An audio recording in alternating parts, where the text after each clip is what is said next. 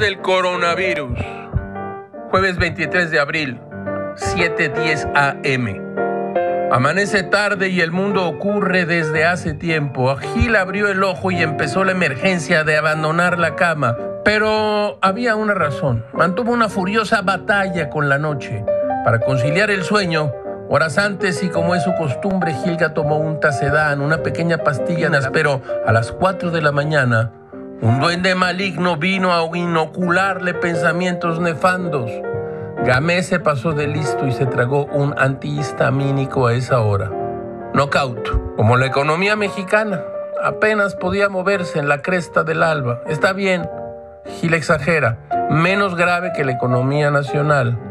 Así, y poco a poco tomó forma de hombre y se incorporó a este teatro de locos que llaman mundo.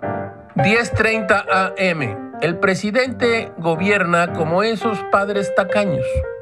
Si no gastamos, no perdemos nuestro dinero. Ciertamente, si no gastamos, nada se mueve. Pobres, pero honestos. Debido a la crisis económica global y frente a la pandemia del COVID, el presidente Leí López Obrador presentó el plan de rescate económico. Tendrán ustedes que verlo pues no ha movido un solo peso de sus programas prioritarios a favor de las empresas medianas, a favor de las empresas pequeñas y a favor, a favor de lo que se llaman salarios solidarios. Todo es muy raro, caracho, como diría Jules Renard.